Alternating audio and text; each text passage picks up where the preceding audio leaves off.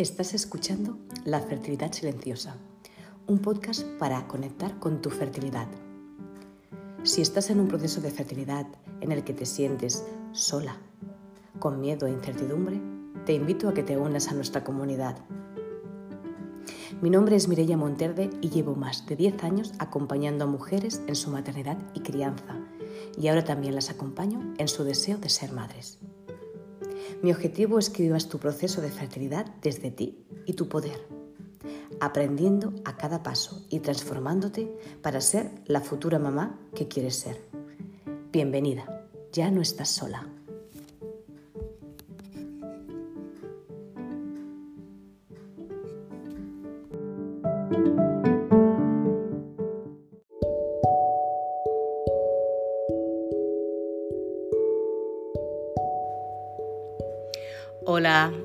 Nuevo a todas, bienvenidas a un nuevo podcast de la fertilidad silenciosa. Hoy os quiero hablar sobre un tema que mm, una de vosotras me escribisteis por privado un día y me dijisteis que os gustaría, bueno, que, os gustaría o que le gustaría a esta persona que hablara sobre cómo gestionar cuando estás viviendo un proceso de fertilidad, ¿no? Lo que las otras personas de tu entorno, ya sea familiar, social, laboral, te están continuamente diciendo, ¿no? te están aconsejando, te preguntan continuamente sobre cómo lo llevas, sobre cómo lo vives, te están diciendo, pues mejor esto por aquí, esto mejor por allá, o relájate, cuando te relajes te quedas, etcétera, etcétera, etcétera, ¿no? Y, y le dije, le dije, digo, mira, es un tema muy interesante, no es fácil tratarlo, porque se pueden remover muchísimas cosas, pero lo voy a anotar para hacerlo. Y, hace tiempo y he dicho, pues este es el momento. Hoy a las 3 de la mañana. Pero bueno, esto funciona así, la inspiración llega cuando llega. Sé que, como dice Picasso, que te pille trabajando. Pues lo que os decía, es un tema delicado, ¿por qué? Porque mm, se mezclan muchísimas cosas. Estás tú en tu, en tu removida personal, en tu proceso, en tus emociones, en tu locura fértil, que le llamo yo. estás con que no sabes ni lo que sientes ni lo que dejas de sentir. Mm, hormonada, si estás hormonada con lo que eso se multiplica. Si estás en un proceso más natural, también estás hormonada porque al final eh, el cuerpo genera una serie de estrés de cortisol y eso mueve las hormonas, con lo que tienes más adrenalina, tienes más cortisol, tienes más de todo. Y, luego está ¿no? el entorno social, o sea, estás, digamos que hay como tres, tres centros y esos centros, que además son muy interesantes, esos centros los he trabajado yo físicamente y en movimiento y corporalmente y, dan muchísima información cuando lo trabajas desde, desde el centro creativo. Bueno, es el centro, ¿no? El centro primero que somos nosotras, ¿no? Es ese centro interno, ese círculo pequeño. Luego tendríamos un círculo mediano, que es a lo mejor lo que envuelve a nuestra, a nuestra pareja, a nuestros familiares más cercanos, ¿no? Y luego tenemos un círculo más externo, que es ah, un, un, círculo que engloba ya pues, lo social, pues amigos, a otros familiares, laboral, social, etcétera, etcétera, ¿no? Recuerdo que hacíamos un ejercicio en, teatro, porque yo soy licenciada en arte dramático, estudié una carrera durante cuatro años de interpretación y trabajabas muchos aspectos terapéuticos. Ahora he entendido realmente la parte terapéutica que tiene el teatro y lo importante que es y trabajamos esos tres centros ¿no? de, atención. ¿no? Y entonces, cuando tú estabas en tu primer centro, ¿cómo te escuchabas internamente? ¿Qué sentías? ¿Qué se movía? ¿Qué se despertaba? ¿no? Luego ampliabas esa conciencia a, la habitación. ¿no? Entonces, eran las personas que estaban a tu alrededor. ¿no? ¿Cómo te sentías con ellas? ¿Qué conectabas?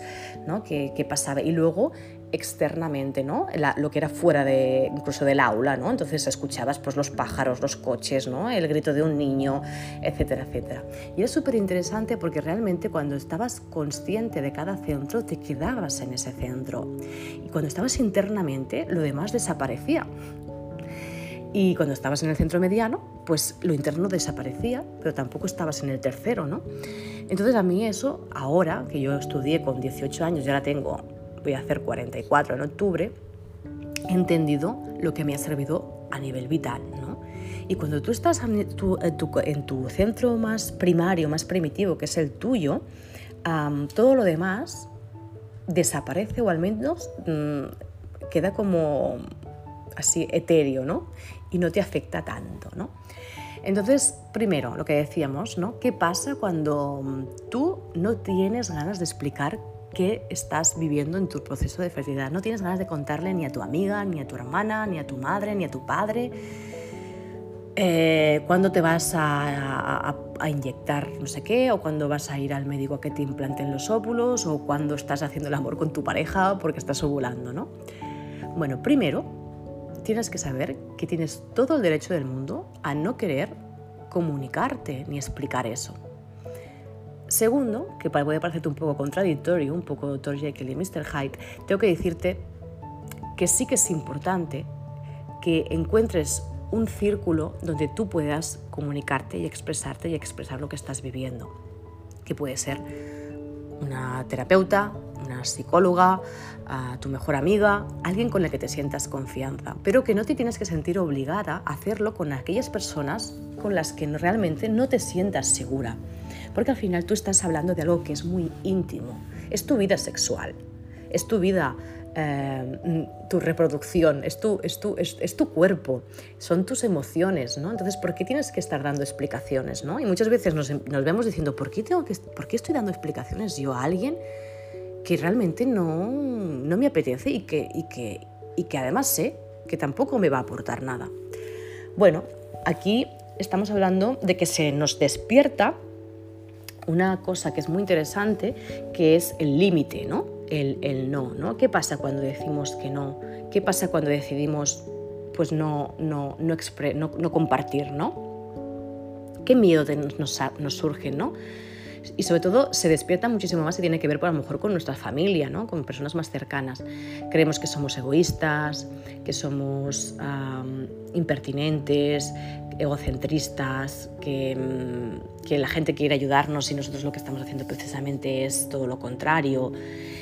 Y empezamos ahí con ese come-come, ¿no? De, de, bueno, de no lo estoy haciendo bien, ¿no? Es que encima, además de todo lo que estoy viviendo, además debería ser simpática, agradecida, debería expresarlo, debería comunicarlo, debería explicar lo que estoy viviendo, ¿no? Y debería aceptar la frase de la otra persona de, bueno, tranquila, que cuando te relajes te quedas, como si fuera la frase salvadora y la frase en la que, ¡ah!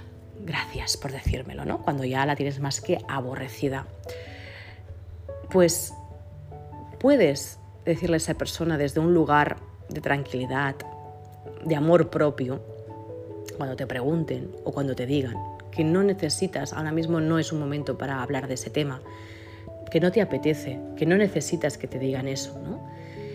¿Y qué pasa si la otra persona, que además si pues, es nuestra madre o, nuestra pareja, se enciende ¿no? y encima se ofende y se enfada ¿no? y te dice todo aquello?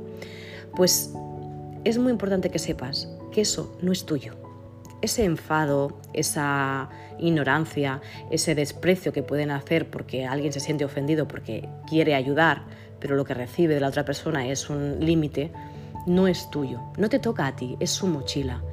Y es importante que lo sepas para que no te sumes a lo que ya estás llevando otra carga más. Que cuando ya estamos en, ese proceso de fertilidad, lo que llevamos a cuestas es muy pesado. Nadie lo sabe. Y lo vivimos la mayoría de las mujeres en silencio. Pero también ¿por qué lo vivimos en silencio? Porque no nos sentimos escuchadas, empatizadas ni comprendidas. No hemos creado una sociedad que acoja eso. Seguimos teniendo el tema de la fertilidad ah, como un tema tabú. Yo sé que hay muchísimas de vosotras que seguís llevando vuestros procesos en silencio, no porque no queráis comunicarlo o expresarlo, sino porque no sentís que haya un acompañamiento en vuestro entorno, en vuestro centro social. Entonces, es normal, o sea, es normal que queráis ah, protegeros, porque es muy importante protegerse en un momento en el que eres súper vulnerable. Eres vulnerable emocionalmente, eres vulnerable físicamente, porque toda emoción afecta a tu cuerpo. Y estás ahí a lo mejor que a lo mejor has ido a hacértela mm, in vitro, ¿no? Y, te están machacando preguntas tus padres o te está hablando tu amiga mm, preguntándote por WhatsApp y qué, ¿sabes algo? No, y todo eso genera una ansiedad que suma a tu ansiedad. Y yo te pregunto, ¿realmente quieres asumir eso? Si tu respuesta es no, tienes que actuar. No puedes quedarte solamente en, o en representar que, que no te importa, pero te importa, o en callarte y no hacerlo, porque al final te estás protegiendo a ti, te estás ayudando a estar mejor. Y hablarlo con la, con la otra persona y comunicarlo desde un lugar seguro, de amor, de respeto, de tolerancia, de diplomacia, es normal, tendría que ser lo normal. Y lo que te digo, que si luego la otra persona se ofende o deja de ser tu amiga, realmente tendrías que preguntarte, ¿es que esa amiga es amiga de verdad?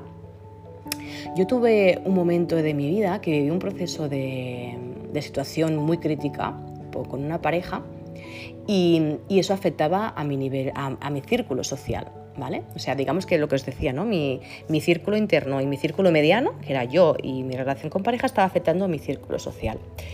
Y yo estaba en un estado de depresión casi, ¿vale? O podía estar en una, o era depresión, lo que pasa es que tampoco sabía, era, muy jovencita, estaba en Madrid, tenía 20, 20 años.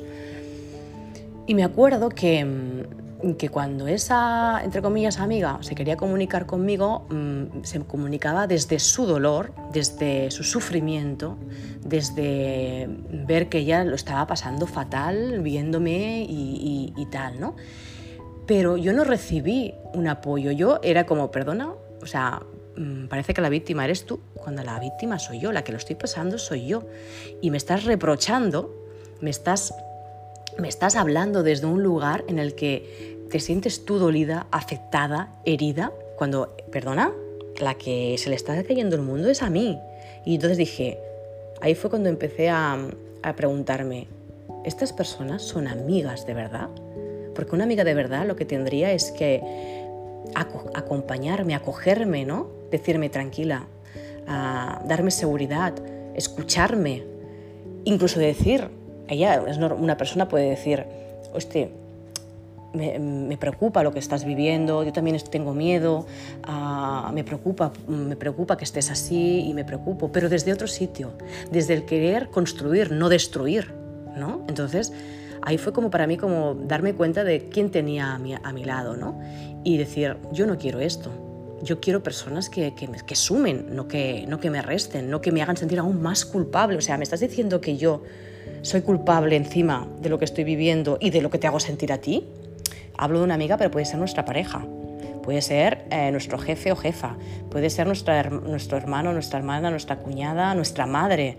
¿vale? Luego cuando hablamos de vínculos más afectivos, como pueden ser madre, sobre todo la madre, ahí encima hay muchísima carga, ¿vale?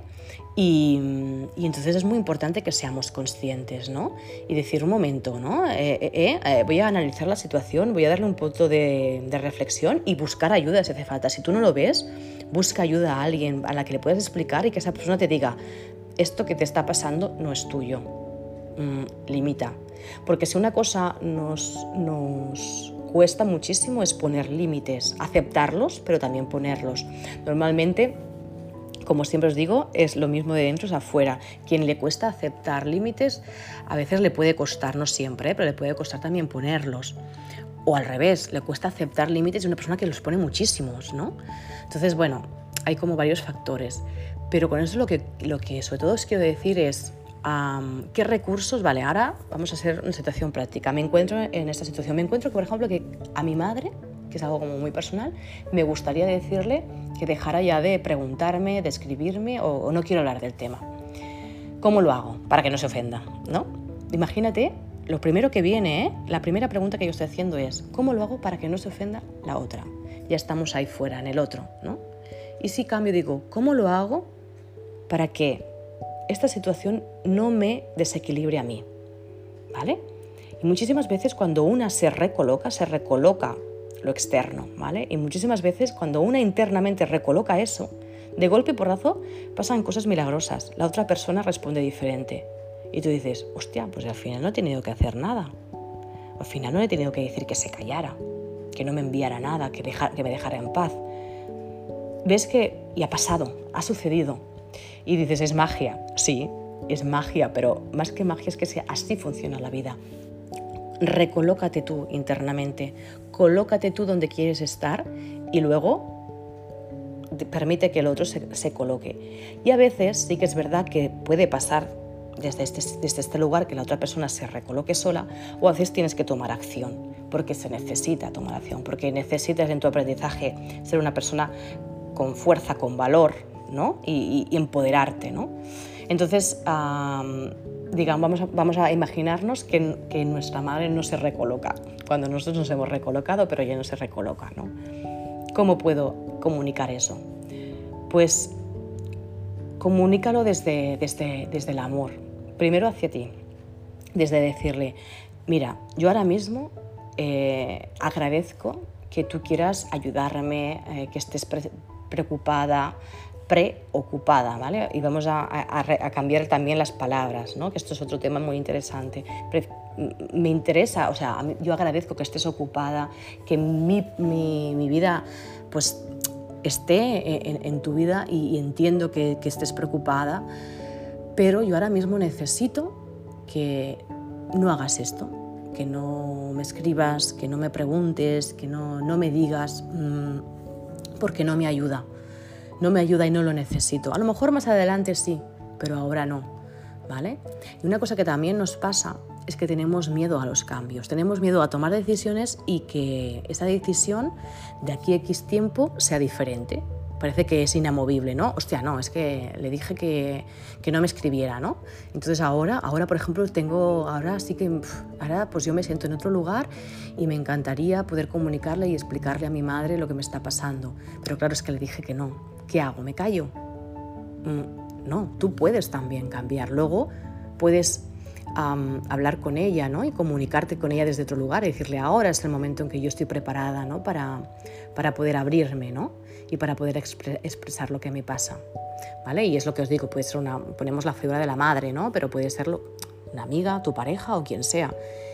Y, y dar tiempo, darte tiempo a tú y respetar y respetar luego la decisión que tome esa persona en relación a esa situación y a esa circunstancia.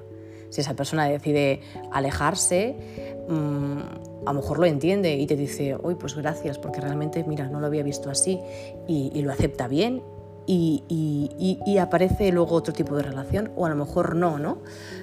Pero sobre todo es importante que si hay un no, que si hay un cambio, no te sientas culpable de eso. No eres tú la creadora de esa, aunque seamos creadores de muchas cosas, no eres creadora del, equipaje del otro, ¿vale? Cada uno lleva su mochila aquí, cada uno tiene que revisarla, ¿eh? Hay que abrirla, ver de qué está cargada y poner los elementos ah, en escenarios y, verlos, ¿no? También es verdad que no todo el mundo tienes niveles de conciencia, el mismo, el mismo nivel de conciencia que estás tú. Muchas veces hablamos lenguajes diferentes. Entonces, bueno, simplemente se trata de no dar tampoco locuraciones ni, ni explicar ahí a un nivel súper psicológico terapéutico a la otra persona, es decir, simplemente ahora mismo mm, no me siento con fuerzas para poder eh, hablar de esto, necesito tiempo, ya está, ¿vale? Y yo creo que la mayoría de las veces se puede resolver y se puede respetar, ¿vale? Pero lo primero y lo más importante es que tú te recoloques, que observes cuando estás en, esa, en, este, en esta posición ¿no? en la que estamos hablando, de interna, de tu centro interno, ¿cómo, ¿cómo te sientes? ¿Estás cómoda? ¿Estás incómoda? ¿Te preocupa lo que dirán los otros? ¿Te preocupan cómo le afectará lo que dices tú? ¿Te preocupa, te preocupa que se enfaden? ¿Tienes miedo a que, a que hayan cambios? A que, a que te piensen que eres una persona egoísta? Todo eso es la primera respuesta. A partir de ahí es donde puedes empezar a construir una nueva base en ti para poder relacionarte y comunicarte con, el otro o con la otra persona. Bueno, espero que este podcast eh, te pueda ayudar si estás en esta situación o en este momento. Ya sabes que y sabéis que me encanta que podáis opinar o comentar. Así que bueno, tengo mi perfil de Instagram, es un perfil muy pequeñito todavía, confío en que irá creciendo, pero yo ah, acojo con muchísima gratitud cuando me escribís y cuando me explicáis y cuando me, pues me decís como, ¿no? como esta chica que me, me pidió que hablara sobre este tema porque creo que al final yo tengo una visión de las cosas y muchas veces, ¿no? si nos comunicamos entre todas, podemos ir creando muchas, muchos más, más temas que nos pueden acompañar y ayudar.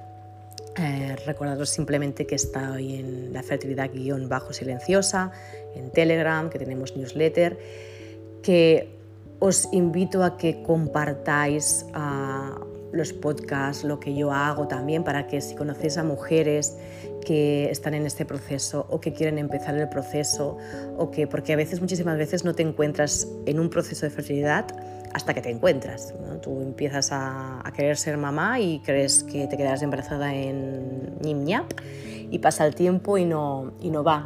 Y muchas seguramente lo llevamos en silencio. Entonces sí que es importante que sobre todo mujeres con mujeres, que intuyáis que están en la misma sinergia, en la misma historia, habléis, ¿no? Habléis de que se pueden sentir acompañadas, de que hay temas que le pueden ayudar, que en el momento que, que es lo que yo más me, me, decís, ¿no? Me siento tan identificada con lo que cuentas, me ayuda tanto porque realmente me identifico y cuando una persona se identifica con el otro y con la otra, pasan cosas maravillosas. La primera, hay un proceso de sanación se sanan, se sanan cosas de una forma increíble porque sientes que lo que tú estás viviendo no es algo fuera de este mundo, no es anormal, no es una locura, tú no estás loca, no eres una persona extraña, no eres rara, simplemente estás viviendo un proceso que están pasando millones de mujeres, pero que no se, no se, no se explican, no se habla.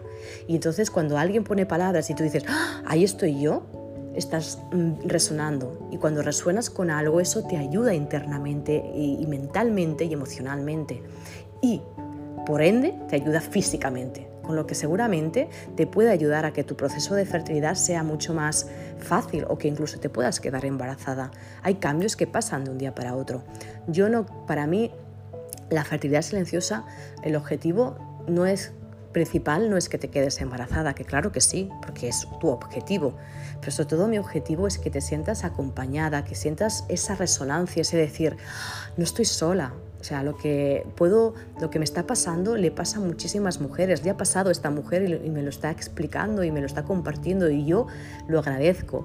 Y lo que me está diciendo de recursos los voy a aplicar porque confío, ¿no? Y estoy segura que me puede ayudar. Y tal vez ahí pase el milagro. Y si el milagro es un bebé, súper bienvenido y bienvenida. Pero si el milagro es tu transformación, un cambio en tu forma de, creencias, en tu forma de relacionarte con tu cuerpo, con tu fertilidad, con tu pareja, con tu madre, con tu vida, eso, eso sí que es un gran milagro.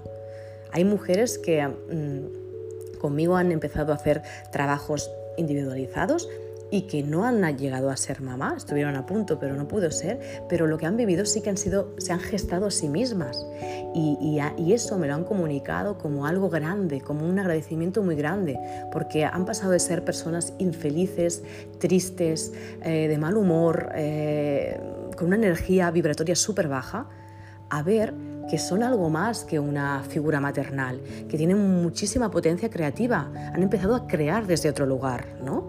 Y eso es, para mí es el regalo, que tú te descubras, porque cuando llegues a ser mamá tendrás muchísimo camino andado, pero muchísimo a un nivel interno, porque la persona que viene después, o las personas, a veces si hay dos, vienen con mucho material y vienen con, muchas, con muchos guiones a, a poner en práctica y te pueden realmente rehacer replantear la vida de millones de maneras. Entonces, todo lo que hayas caminado antes es camino andado, es ah, piedra saltada, es río nadado, es eh, respiración hecha, es, es todo.